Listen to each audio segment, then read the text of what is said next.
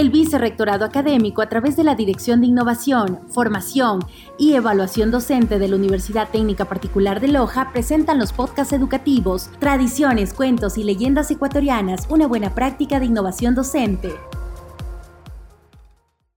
Guayaquil, la perla del Pacífico, la ciudad nacida junto al río Guayas y al pie del Cerro Santa Ana, guarda dentro de sus muchas historias y memorias algunas leyendas que se narran desde tiempos coloniales y han pasado de generación a generación con el paso de las décadas.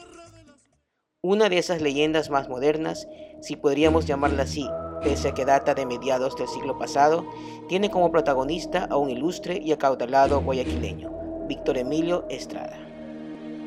Víctor Emilio Estrada Ciacaluga, banquero, economista, empresario e industrial ecuatoriano, nació en Guayaquil en 1891, en el acomodado hogar del expresidente de la República, don Emilio Estrada Carmona y doña María Victoria Ciacaluga.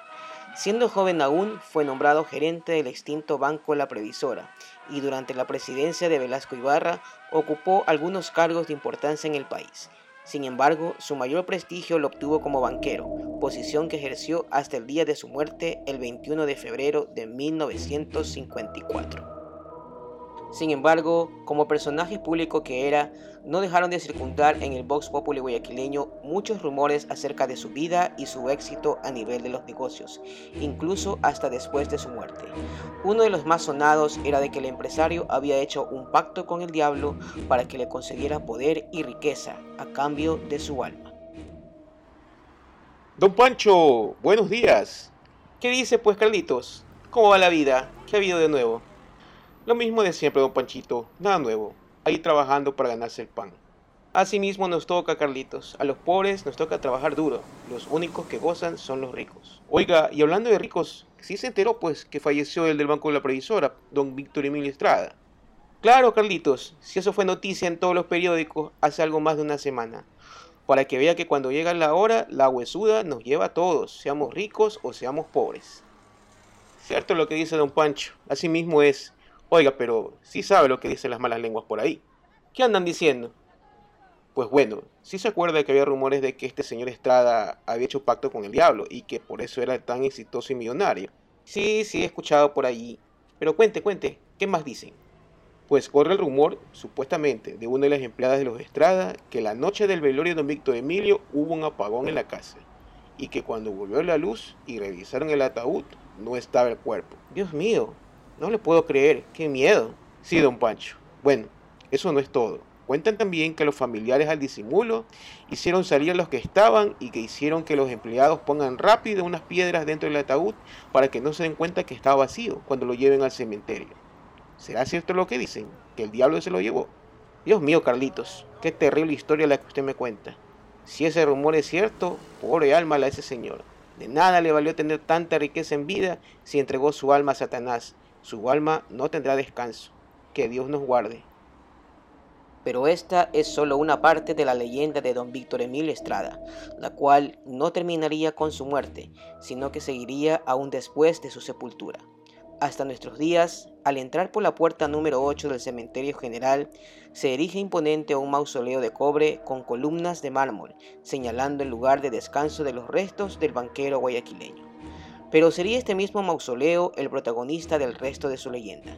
Se cuenta que, debido al supuesto pacto que Estrada mantenía con el diablo, había dispuesto que cuando llegara su muerte, sus restos fuesen sepultados dentro de una tumba de cobre, metal al cual se le atribuye el poder de repeler a los seres demoníacos y del más allá, de tal forma que el Señor de las Tinieblas no pudiese llevarse su alma. Ante esto, se dice que el diablo lo maldijo y que dejó en custodia de su tumba a varios de sus demonios, para impedir de esta forma que su alma encuentre descanso eterno. Por ello se dice que desde entonces el señor Víctor Emilio Estrada sale todas las noches a las 11, vestido de forma elegante, a conversar con las personas que esperan en el bus en la parada y de vez en cuando sale a recorrer la ciudad en taxi. Taxi, taxi.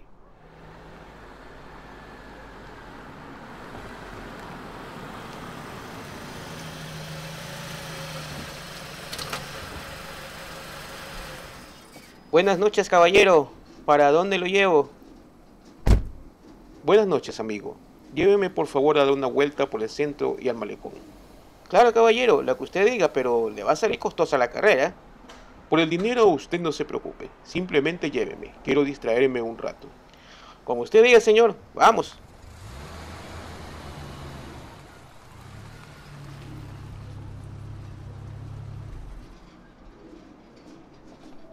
De esta forma se cuenta que más de un taxista de aquella época recogió a este ilustre personaje a altas horas de la noche. Muchas veces lo recogían desde el banco de la previsora y recorrían la ciudad con él. Durante el tiempo del recorrido disfrutaban de la conversación con su misterioso pero elegante pasajero, quien daba muestras de ser una persona distinguida y educada, pero su más grande sorpresa se la llevarían al llegar a su destino final.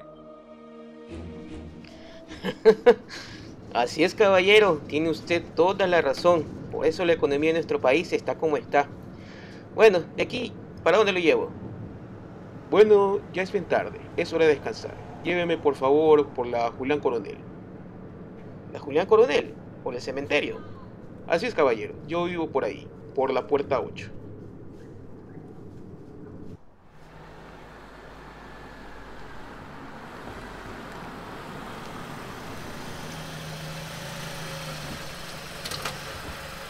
Bueno, servido mi estimado, hemos llegado. Muchas gracias, amigo mío. Tenga mi tarjeta por si acaso. Su servicio ha sido excelente. ¿Cuánto le debo? Banco La Previsora, ¿ve? No sabía que usted era banquero. Serían unos 30 su... Señor. Señor. ¿Dónde se fue? Pero si aquí estaba. Estaba aquí hablando conmigo. Señor. Jesucristo acaba de entrar al cementerio, pero, pero, pero ¿quién le abrió la puerta si no hay nadie? Dios mío santísimo, no, no, no, no, yo me voy de aquí, me voy, me voy, me voy de aquí.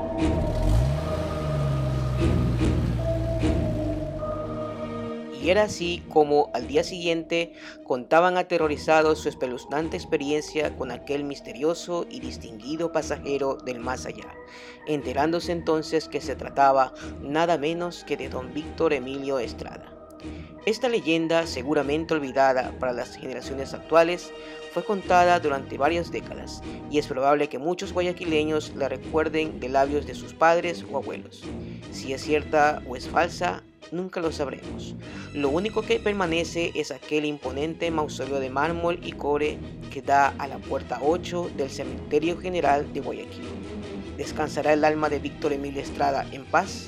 Solo Dios lo sabe. La Universidad Técnica Particular de Loja, las áreas biológica y sociohumanística y las asignaturas de entorno social, económico y ambiental de la comunicación, radio, Practicum 3 y semiótica presentaron los podcasts Tradiciones, Cuentos y Leyendas Ecuatorianas.